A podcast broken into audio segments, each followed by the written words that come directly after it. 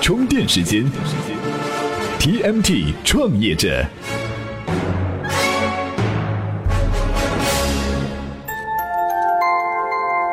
专属于创业者的行动智慧和商业参考。各位好，欢迎收听 TMT 创业者频道。今天呢，我们聊一期干货内容，什么呢？创业公司啊，以及所有未上市的民营企业，如何留住想要的人才呢？俗话说啊，这人才是金子，走到哪儿都会闪光。比如说，技术大牛在你这儿是宝，在人家猎头眼里也是香饽饽。如果说想要靠工资留住人，竞争对手花人开出的条件恐怕只会比你高；想靠感情留住人，恐怕太脆弱。世界那么大，人家凭什么不能随时出去看看呢？让员工和公司荣辱与共，办法是有的，比如实施股权激励，企业的效益越好，员工的收益也就更多。而股权激励又不是你百分之一，他百分之二，随便一分那么简单，弄不好会影响创始人的控制权。今天的 TMT 创业者频道，我们就来聊一聊把股权分给员工的三种主流方式，作为您的创业参考。大家好，我是华为企业业务中国区总裁马跃，欢迎收听充电时间。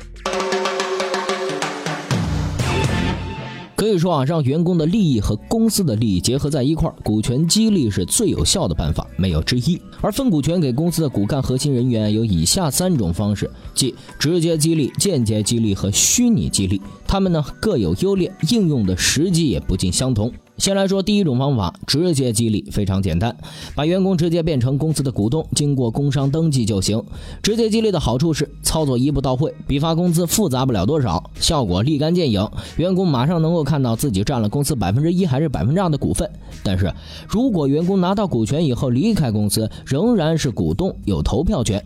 如果事先没有约定的话，公司对他是没有办法的。不难想象，几名员工得到了股权之后，集体跳槽到了另一家竞争对手的公司，还有原公司的投票权，这种打击可是毁灭性的。所以，直接激励的方法适用于创业者绝对信任的人，或者做了重大贡献的员工，一般不能随便用。而且，股权变现的时候要按照一次性收入百分之二十的税率缴税，基本没有商量的余地。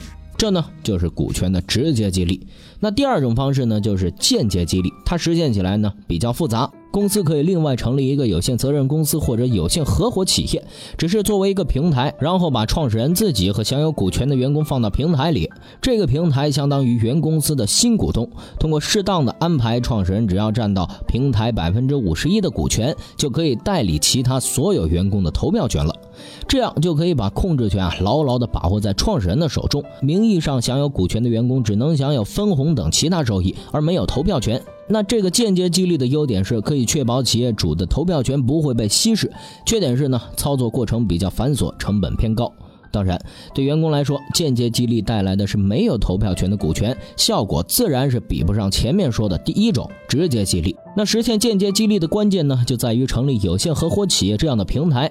有限合伙企业为什么适合扮演期权池的角色？我们在之前一期介绍企业类型的节目里呢，是专门介绍过有限合伙企业这种形式，您不妨听听充电贴士来回顾一下。充电贴士：越来越多的民营企业为了实施股权激励，把期权池平台直接做成了一个有限合作企业。这个企业仅仅充当原公司的股东，享有股权的所有普通员工是平台的有限合伙人，承担有限责任，往往只参与分红等其他收益，没有投票权。一名主要负责人是平台的普通合伙人，承担无限责任，代理平台上的所有员工行使投票权。设立有限合伙企业代理员工的投票权，可以说是公司高层变相提高控制力的方式。比如说，华为作为国内最大的民营企业之一，至今没有上市。据说，华为百分之九十以上的股权都分给了员工，创始人任正非只有不到百分之二的股权。那么，华为很有可能建立有限。合伙企业或者其他股权代持措施，确保对庞大公司的稳定控制。不得不说啊，用了神奇的有限合伙形式，创始人给员工配备枪炮的时候啊，不用担心他们回过头来打自己了。这就是股权的间接激励。接下来介绍第三种，也就是最后一种把股权分给员工的方法，叫做虚拟激励。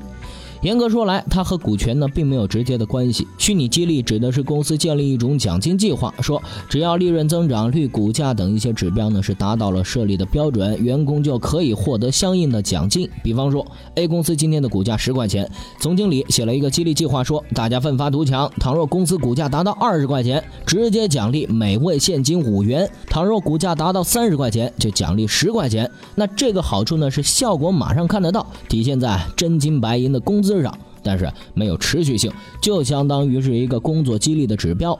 而在直接激励和间接激励的情况下，员工多多少少得到了一些股权，而虚拟激励带来的只是股价升高带来的现金奖金，有本质的区别。另外，虚拟激励呢要求有很大的现金流，成本比较大，一般大公司才玩得起，不是土豪就不要轻易尝试了。充电语录。把股权分给员工的三种方式，也就是直接激励、间接激励和虚拟激励，可以根据情况混合使用。当然，前提是公司的规模摆在那里，才有实施的必要。我们来听听一位上海知名企业的董事长怎么讲述股权激励计划。其中有一块是叫全员持股，也就是说，长期奖励是针对那个经理或者以上，但是我们还有一个计划，就对所有的员工、普通的员工都会给他们股份，每年有一定的量给到他们。好，今天介绍了三种股权激励的方法啊，具体到实践中呢，还有其他一大堆的事情要操心，比如实施股权激励的时机和退出的时机怎么确定，上市前股权激励定在什么价位好，几乎啊每一个细节都关乎员工和企业主的利益。充电时间，今日关键词：激励。今天推荐的干货文章呢，就分门别类的探讨了股权激励的时机、推出机制和定价问题。您只要在充电时间的微信公众号回复“激励”两个字，就可以收到这篇文章了。本期节目观点来自知乎作者、汇富创投投资总监沈一冰。再次感谢沈老师授权充电时间使用他的文章和观点。本期节目由库里企划编辑、Loud News 老彭监制。今天的节目就是这样，感谢您的收听，我们下期再见。